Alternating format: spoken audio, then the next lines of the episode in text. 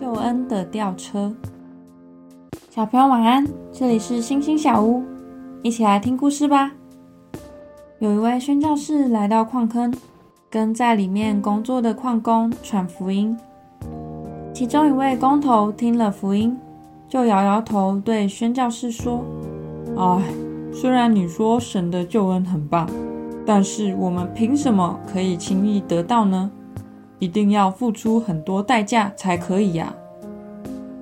宣教士听了，就问他：“请问你要怎么离开这座矿坑呢？”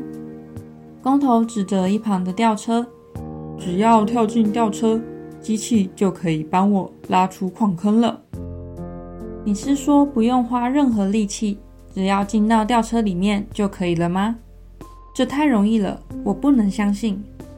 这吊车是老板为我们预备的，让我们在工作的时候可以用。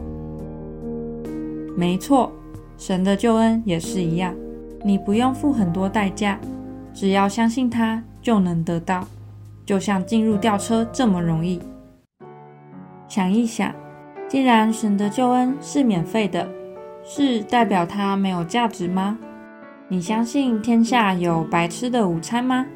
今天的圣经经文是罗马书一章十七节，神的意就是借着这福音显明出来，本于信而归于信，正如经上所记，一人必因信得生。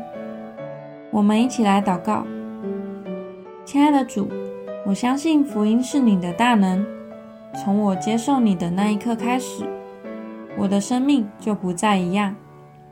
求主帮助我，天天亲近你，使我的生命能越来越像你。奉主耶稣基督的名祷告，阿门。